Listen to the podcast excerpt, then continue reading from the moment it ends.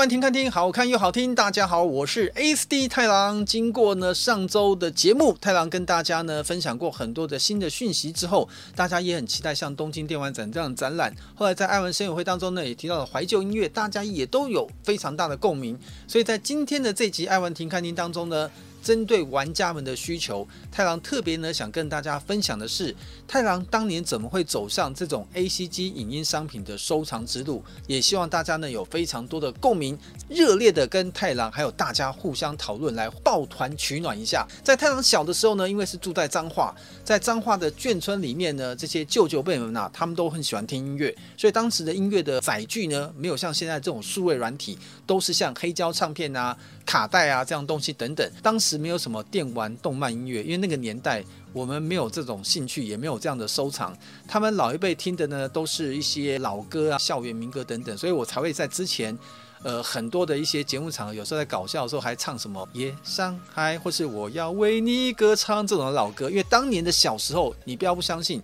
我幼稚园的时候都在听这样的音乐。后来发现，哎，除了这个华语的老歌跟民歌之外，他们还会喜欢听一些像电影的音乐。当时的电影的原声带呢，很多都还是单音，就是我们所说的 mono。到后来的立体声 stereo 呢，已经是后面的事情了。那像现在这个社会很妙，最近大家知道黑胶唱片又在复兴，甚至很多黑胶唱片它卖的价格比 CD 还贵很多。而且大家可能有注意的话，二零二零年全球的实体音乐的销售里面，黑胶唱片的销售成绩打败了实体的 CD。哦，这真的是一个很特别的现象。等于说，黑胶唱片在当年到 CD 登场的时候中断了很长一段时间，到现在最近黑胶又再文艺复兴了。在当年太阳那个年代呢，其实不管是听各种音乐啊，呃，黑胶唱片的那时候温暖的声音，即便是 mono 的单音道，感觉呢都是非常非常的喜欢。那太郎呢，在当年听多一些西洋的电影原声带，在太郎心中觉得说，哇，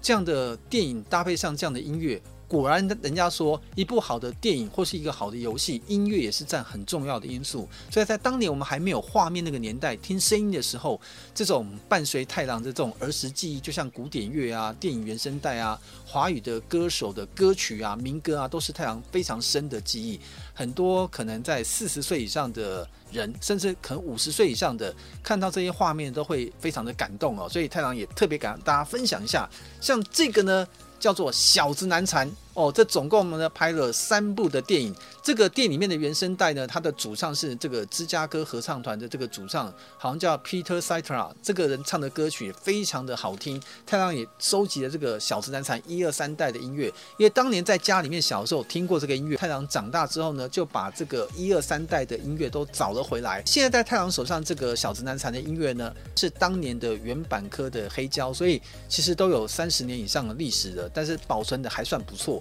真善美哦，这个真善美呢也是当年非常有名的这个电影，它的原声带呢很多的音乐，光看到画面想说可能没什么印象，但是里面有很多的歌曲跟音乐，其实大家在这个日常生活当中可能早就已经都有听到，因为它常常露出。那接下来呢，这也是太郎非常喜欢的女星哦，她真的是在呃不能说我的年代，我也算年轻了，在更老一辈五十六十岁以上年代是他们的女神奥黛丽·赫本。当年所演的窈窕淑女，标准的长相，在当年也算是那个年代的超级正妹哦。最近这两三个月，刚刚重新发了复刻的立体声黑胶，所以你会看到包装比较新。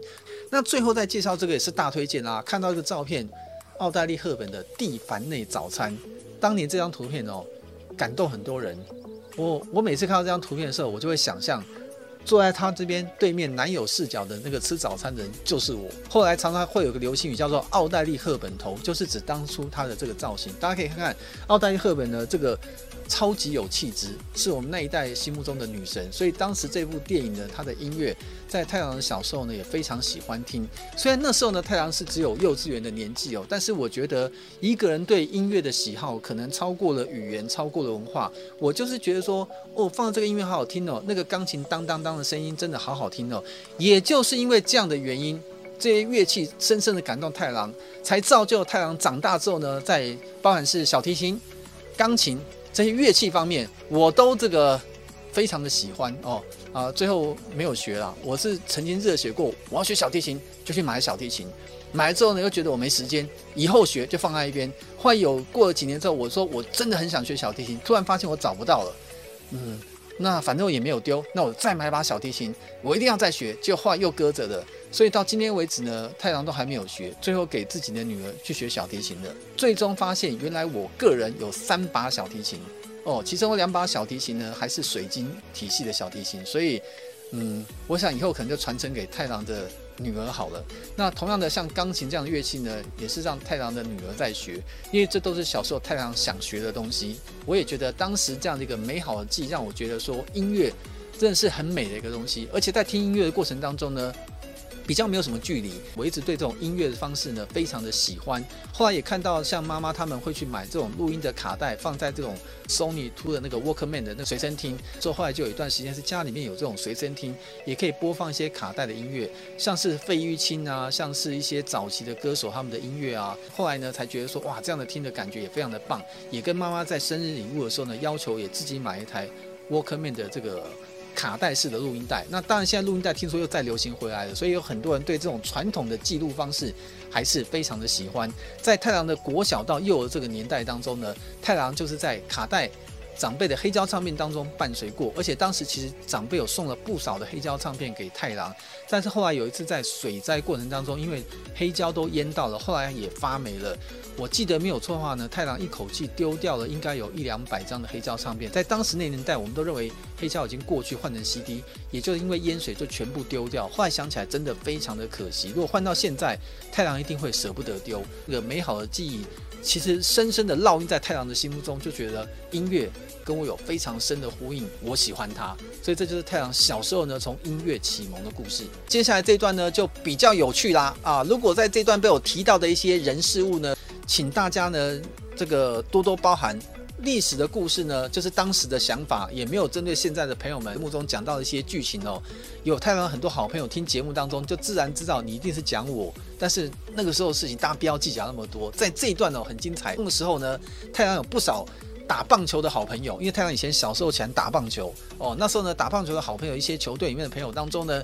有一位朋友哦，他呢。长得很特别，他长得很有特色哦。一个人要长得有特色不容易哦。比如像太阳这样，都是一副善良百姓这样的特色，是相当相当的鲜明的。那我这个朋友他长得像谁呢？如果大家有看这个哆啦 A 梦，大家应该听过啊，就是小夫，就是在旧的版本叫做阿福。那我这个同学呢，家里有一个很大的特性，穷到只剩下钱。四十多年前哦，他就已经可以。家里面就住那种很大的豪宅，家里面就有投影机，有完整的家庭的音响，在那个年代呢是很了不起的一件事情。有一次呢，我还记得呢，我们国中下课的时候，他特别邀请我们几个比较好的球队的朋友到他家里面去听音乐，他就放。莫扎特第四十一号交响曲的音乐，因为他正好有在学古典乐，我们都好钦佩。那当然你也知道，那个时候学习这种东西肯定很花钱，所以在太郎身后这些收藏品当中呢，有一部分呢就是跟古典乐有关的东西。其实光莫扎特第四十一号交响曲的版本，自己有稍微粗略的统计一下，包含黑胶唱片，包含 CD，太郎应该有超过五十个版本。那为什么要有那么多的版本呢？音乐不一样吗？因为呢，我认为不同的指挥家。不同的乐团、不同的年份、不同的情境，它是室内录音跟室外的演奏会，环境都不一样。我想听听看哪一个版本演奏的比较好。这样的音乐呢，我想像太阳年纪相仿的人，很多应该也很喜欢古典乐，像维瓦蒂的《四季》，像德弗札克的第九号交响曲，或者是像贝多芬的第六号的田园，类似像这些比较耳熟能详、知名的音乐。太郎都喜欢买非常非常多的相同音乐的不同演奏的版本来听听看它最精妙之处。我在那个家庭剧院现场听到那种感觉呢，我好像就在现场一样，我就觉得说哇，要是我有这样的设备多好！我还在感动到眼泪还没有开始准备流完之前，他突然说：“哎、今天我爸妈不在，要不要打电动？”因为当时他家里买了红白机，我们那时候还买不起，还只能去租。他家已经有红白机，而且买了好多卡带。就一去了之后，帮他打开电视机，他说：“你开那个干嘛？”我说你不开你怎么玩？我要用投影机玩。说什么是投影机？他就开那个上面投影机，萤幕降下来。他说我要在大荧幕上玩。我说哇，电影院的东西也可以搬到你家里去哦。结果没有想到家里面也会有这种东西。那他说那是因为我家有钱，我们才能买。看到没有？当时我这个朋友哦，不对，你当时讲的话刺痛了我们这些好同学们幼小的心灵，因为那个是很贵的东西。然后他开始接上那个红白机，然后呢，一开始接上第一个游戏就什么呢？就是他。噔噔噔噔噔噔噔噔噔噔，小精灵哦！我们以前在大型电玩机中看那种吃豆人嘛，这种游戏，一看到它现在打开之后，你知道这小精灵在那个投影幕上。一两百寸的，应该是一百二十寸的荧幕上投上去那红白机画面，那小精灵，你知道头有多大吗？我当时这激动在荧幕前，我这这那个小鸡的头跟我头一样这么大，噔噔噔噔噔噔，就落在我的头上。然后呢，他就说你很吵，到旁边不要遮到荧幕。结果呢，玩一玩之后，我们就换成那个小蜜蜂，那个小蜜蜂从底下往上射，那个蜜蜂从上面这样降下来，然后蜜蜂一颗就这么大，我也有震撼到，说哇，那个蜜蜂一颗这么大。那么夸张啊！然后整场当中呢，他的感觉就是你真的是很土，就看到这种东西就下到那个地方。还有后来玩那种任天堂的赛车游戏啊，他用那个切换视点的方式，你就好像在前面真的开赛车一样。它里面呢有环绕的音响，再加上这种投影机来玩游戏的画面，真的是人生人生的一大享受。所以当时虽然太郎还没有这样的一个经济能力，但是这样的画面跟情况呢，在太郎心目中就非常非常的震撼。后来呢，有一天我还记得呢，非常的清楚。有一天呢，刚好妈妈回来，有一些文件放在那个桌上，我突然瞄到床头音响的 DM，我就看到是 Sharp S H A R P Sharp 的音响一套呢，在当年那个年代，当时一套两万多块音响是非常非常贵的，有 CD 的播放，有卡带可以录音，我觉得那个看起来感觉真的非常好。我就问我妈说，这什么东西？她说，因为他们是在公家机关，当年的老的团购哦，当年的团购不像这样赖群主发一发，当年团购是呢有一个主头哦，在登记的时候呢，服务会帮忙用手动登记去缴钱，然后拿东西这样子。我就跟我妈妈说，妈，我觉得呢你生日也快到了，也很辛苦，我觉得你要慰劳一下自己哦，你就买这个音响，你也可以平常听一下你喜欢听那些老歌卡带，你都可以用，你还可以用录音带把你的声音录下来，我觉得很棒。所以呢，这个音响。我买给你，我妈说，你国中生你哪有钱啊？呃，我这几年的压岁钱你都叫我交给你，所以就算我出的了。我妈说这打算，但是我说那压岁钱是我的啊，那我现在就用当年我放在你你口袋中的压岁钱来买这个音响送给你，就当我送你的生日礼物。然后呢，我妈妈那时候听完之后说。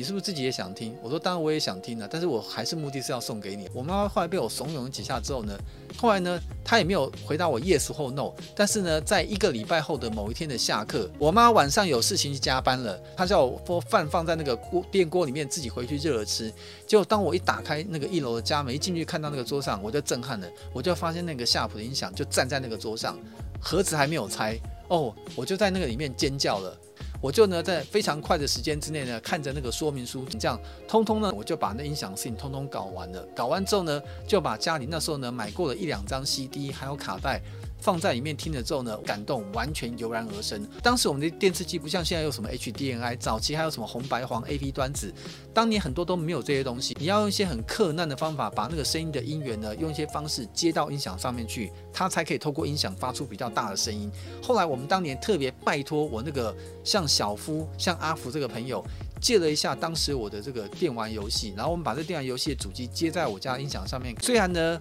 声音没有人家家那么震撼，但是毕竟它是从电视的喇叭以外的地方发生出来，也已经让你觉得说哇，听到那马六声音噔噔噔噔噔噔。现在变成是有环绕感检测，噔噔噔噔噔，哇，整个人的爽度就直接破表了。所以从那天开始，我也正式晋升为家里有影音商品的阶级。虽然这个东西是妈妈先出钱买的，我们也还没有太多的影音商品可以来拿来做测试，因为大部分是老一辈所放的听的歌。但是当时的感动呢，我就说这已经踏出了成功的第一步。我终于家里面也有家庭音响了。从现在开始呢，我如果再能够有更多的周边延伸设备的话，我的人生就可以继续进阶。后来接下来呢，什么事发生呢？发生就是到了高中年代，太郎的机会终于来了。机会怎么来呢？因为认识太郎的朋友都知道，太郎从国中生开始哦，就是因为喜欢打电玩，那时候也没有钱买主机。后来呢，去电动玩具店呢去租主机，去做记录，慢慢的培养去把游戏玩的过程记录下来的习惯。国三的投稿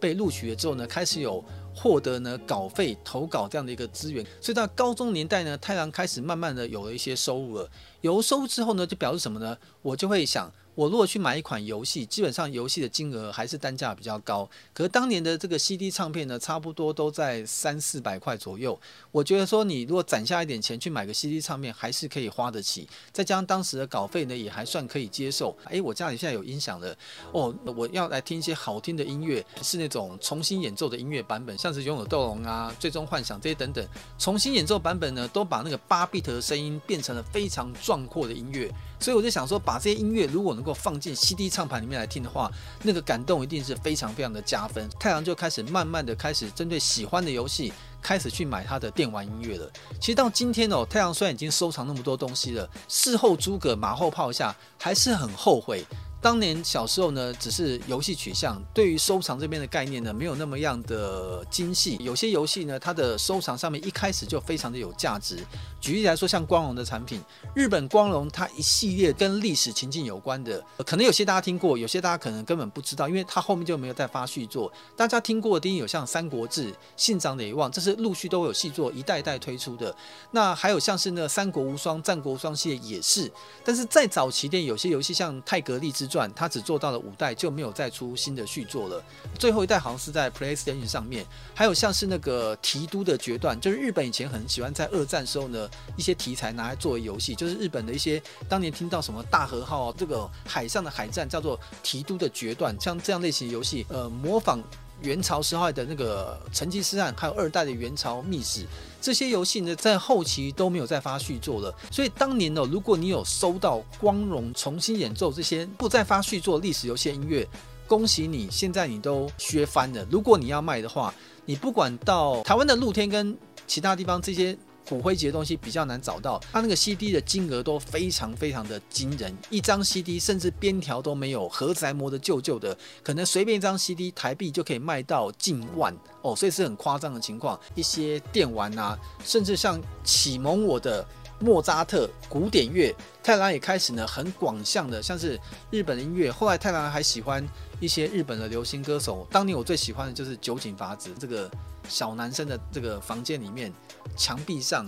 然后呢，厕所哦，不对，厕所没有，墙壁上机车的那个后面的挡板，以前酒井法子是那个机车后挡板之王，都是他的脸，知道？到处酒井法子的每一张 CD，每一个录音带，每一张海报。挂轴全部遍布了太郎整个的房间。你小时候想过很多种剧情，比如说有一天我在日本的街上刚好撞到了酒井法子，他就对我一见钟情，就说要嫁给我。小时候这种奇怪的想法满街都是，所以太郎也收集很多日本歌手的录音带、音乐 CD。所以到今天为止哦，太郎收藏其实已经是非常非常的广泛了。在高中时期要收的是以电玩、卡通的音乐为主，辅助呢就把古典乐也开始收集，然后之后的话就跟上的是日本的流行乐的一些 CD，反而是当时对于西洋的一些流行东西，太郎兴趣不大哦。是小太郎就比较哈日，所以对这方面东西收集性在高中年代呢，大概都在这几个面向，所以后来就收集的越来越多。再加上太郎也喜欢买漫画，所以那时候呢，整个的房间哦，被这些收藏品已经算挤得水泄不通。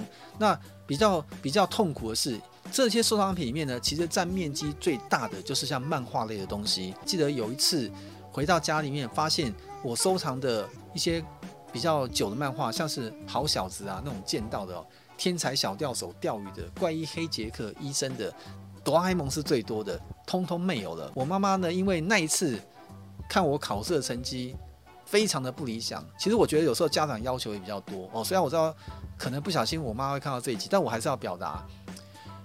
对小孩子的要求哦。我觉得要在一个尺度内适可而止。家长当然希望小孩子考的成绩好，但是如果以后小小孩子有一点点的的 loss，比如说九十二、八十八，你用那种高标准要处罚小朋友的话，我真心觉得我替所有的小朋友发声，真的是不太公平。我妈妈就是因为我一段时间的成绩实在是太差了，一火大把我全部漫画都丢了。但是妈妈很聪明。丢太可惜，没有什么好处。妈妈是找那个旧书摊回收的，还赚了一点钱，他就自己拿走了。你说这对我公不公平？我真的很难过。当时还有太郎买的录音带、跟 CD、跟卡带都藏在床底下，所以全部都幸免于难。从我高中被丢了那次漫画之后，我就再也不买漫画，因为我知道漫画的占的那个量很大，我不可能藏在，只能放在架上。一旦出了什么事情，被丢，我连还手的机会都没有。太阳的收藏品当中呢，不包括漫画，分量重，保存不易，又又又有很多的变数，所以太阳只有影音商品。知道？因为大家有人问说，诶，怎么都没有看你讲漫画？因为太阳真的没收漫画，就是当年这个儿时痛苦的记忆。所以我刚帮所有的小朋友们发声，成绩只要到一个程度，然后品德优良，这就很对，不要那么多的要求哦。那如果说你真的要来深究哦。我相信会下面会有玩家要问，我也可以大大方跟你讲，我当年成绩就差不多差了一点，就差不多差不多八十八十五左右吧，只这个分数是三个科加在一起，所以我妈妈才爆炸了哦，所以所以可能我妈妈发脾气有点原因啊，但是我有跟她讲说，你不要你看一个人不能只看单颜面，我整体加起来三科还是有到达八十几分以上，你应该觉得。嗯，所以太阳应该讲，除了国文之外，像是英文啦、数学啊这些题目呢，基本上我一看都一目了然。只是很奇怪，是题目都不太认识我，我认识题目，题目不认识我。所以，而且有的是很妙，我就连丢那个笔去猜一二三四那个选择题答案都还会猜错。所以。所以我也只能想说，我命不好。那当然，妈妈是用这个理由把我的所有漫画都丢完了。我也从那时候开始就不再收漫画了。但是呢，还好呢，幸免于难的这些影音商品们都继续伴随着我，跟我有继续的不解之缘。所以到今天目前为止呢，太阳的所有收藏品当中，影音商品有了累积四十年以上的收集，还是太郎目前为止呢，大家常常理解之后，为什么这个商品会特别多的原因，是因为他们从来没有被歼灭过。哦，那当然，到了太郎有社会的社会的工作，然后也已经在外面有住所之后，这些收藏当然就如我无人之地，就没有人可以管我了。那太郎也讲过一句话，常常大家都听到，钱没有不见，只是变成你喜欢的样子。那像太郎这个人呢，也没什么嗜好。呃，有人常常说太郎你是不是很宅？我其实一点都不宅哦。我也很喜欢去外面逛街，只是我逛的取向跟大家不一样。包含以前带同事去东京电玩展，去这种地方采访，兴高采烈的带大家去。然后呢，礼拜五提前做完东京电玩展的时候，说我们礼拜天回去台湾，礼拜六放大家大假。我想，我相信在座的几位同事应该知道太郎很喜欢日本的一些地方，应该都很想跟我一起去玩吧。来，我们来调查一下，有谁要跟我走？不勉强，有要自己去走的话就自己走。然后呢，突然发现左右环视六七个同事，没有人要跟我走。哦，那。我也觉得很遗憾，为什么不跟我跟我走比较好玩呢、啊？他们说跟你走，你一定会窝到一些奇怪的地方去。我说我喜欢去唱片行，不陪我去。那后来结果发现，一个个都说，呃呃，我想去浅草雷门，呃，我想去晴空塔，我想去哪里？反正最终而言呢，就把太郎落单了。不过我讲认真的，我也很开心，因为呢，如果有人在旁边，他如果跟我的调性不同，我会有压力。因为我一个人逛，我就可以窝在我喜欢的地方，也没有人管我，我就在那边听音乐，听得很开心。所以从高中年代呢，到进入职场之后呢。这个过程当中是太郎收集取向决定的重要关键，就决定了影音商品这个事情呢，不管是先天因素或客观因素，都是太郎在收藏上面最爱最爱的地方。我相信刚刚跟大家分享之后呢，很多人搞不好当初在藏东西，或是跟家长在。这个猫捉老鼠的故事之间，都应该有很多跟太郎一样的记忆。好了，接下来呢，到了节目最后一段要跟大家分享的东西，同样在经过这些收集的取向之后呢，太郎也慢慢想说，不是只是收集，而且你要保护它。那保护呢，就非常非常的重要。太郎常常在很多跟太郎朋友见面的场合，看到太郎收藏品，说：“哎，你这些东西都是全新的，没有拆开。”哎，那我必须要跟大家讲。全新的，即便没有拆开，你保护的方式不一样，它的长相也会不一样。太阳这边所收藏的任何的影音商品，我敢说，不管它是新品或是已经太阳拆封听过的，我保证它的长相外观都非常非常的漂亮，因为太阳会很用心的把它们收藏，所以太郎所有的影音收藏品呢，基本上哦，只要是能够有符合它 size 的外面的包装，太郎都会另外去用包装把它给包装起来，让它变得非常的安全。比如像刚刚太郎随便拿着黑胶唱片，太郎就会有这种夹链袋，把它的唱片封在里面。那如果这种唱片呢封在里面的时候呢，这个唱片本身如果它它的尺寸是单片装的或是双片装的，它还会有一种小外套。那如果有的话，太阳会把它套在这个黑胶唱片里面，再放进外面这种夹链袋，把它夹链带封锁起来。那这种夹链带大家也要看到，它有负责那种单片装的版本，或是比较宽大的版本。那还有一种叫刻字化，比如说像有的 CD 的唱片，它的什么限量版、典藏版，那个长的大小会不一样，因为外面不会为这种特殊性的商品单独出它的包装袋。这个时候呢，太郎会去买什么东西呢？会去买那种热收膜机，然后呢，那种热收膜袋，把这个东西放进去之后呢，用热收膜机把它截断之后呢，再用那个热风机热缩完之后呢，变成一个崭新的版本，那它自然就没有跟空气的接触，就会保存得非常好。所以我说。保存东西呢，真的是一个很重要的艺术。其实国内有非常多，我知道也有些像太阳这样的收藏者，不见得是收藏电玩音乐，也有可能是收藏传统的音乐。但是你会发现，它整个架上满满遍布了之后呢，它的收藏性其实都会变得比较差一点。那尤其像是我们常讲到那个收藏品，像像那旁边的边条哦，现在大家越来越重视它当初长的样子。如果那种边条不见了，这个产品的价值其实基本上，我觉得至少跌个两三成。如果你边条还在，它的完整性就会让大家觉得这个东西是非常非常完整的。所以当年呢，太郎在收藏之后呢，到了进入社会的时候，一开始其实还在跟家人合住的时候，那个环境呢不允许我收藏那么多的东西。所以那时候呢，太郎为了要降低这个商品损害的风险。所以我的习惯是，当年凡是有边条的东西，我通常会把它拔下来，放在哪里呢？放在那个 CD 打开之后呢，会把它插在那个 CD 的说明书里面盖起来。这样的话，那个边条就不会因为放在外面太久，像这种光害啊、照久之后，它那个印刷品都会褪色，就可以避免像这样的问题。那像现在太郎身后看到这些录音室的东西呢，因为平常这些录音室呢，在没有录音的场合它是关闭的，所以是黑黑的，所以我才敢把所有的边条呢把它还原回来，可以展示在架上。那如果以后呢，节目单位还会有一些新的规划，搞不好以后运用范围会更广之后，太郎就会考虑呢，在没有录影的场合，把这个所有的这个可能会照到光害的地方，把它给遮蔽掉，那就可以避免商品受到的一些损害。所以呢，基于刚刚呢太郎所讲的这些从收藏的习惯啊，到从太郎从小到大这整个的过程，就是可以看得出来呢，太郎对于这种好的游戏啊、好的动画，他的这种感情是投射的到音乐上面。如果本身这个游戏刚好太郎玩过，或是大家在情境上面呢，有一些这个当时玩游戏的一些记忆的时候，这个音乐声一响起来哦，你脑袋自然会浮现出当时的游戏画面，所以大家的共鸣性会非常的强。录影带到 DVD，到后来的蓝光光碟，到后来还有更多的这些东西，然后呢，再像音乐著作也有很多很多这种收藏，到后来呢。都没有时间看了，所以其实以前像这些作品呢，我是每一个 CD、每一部电影都会把它通通看完。但到后期，因为实在是没有时间，我就通通都不拆了。再加上现在因为数位串流非常的方便，YouTube 也非常多的观看机会，所以可能很多的作品，即便我买到了原声带或买到 CD，如果发现呢想要去了解的时候呢，刚好网络上有一些公共资源可以去看得到或听得到的话，我就会不拆原始的作品去听这些东西，一样可以达到。了解喜欢到的这个音乐也能够看得到，但是原来的作品还可以保留它的完整性，这就是太郎目前拜数位之赐所有的一些习惯。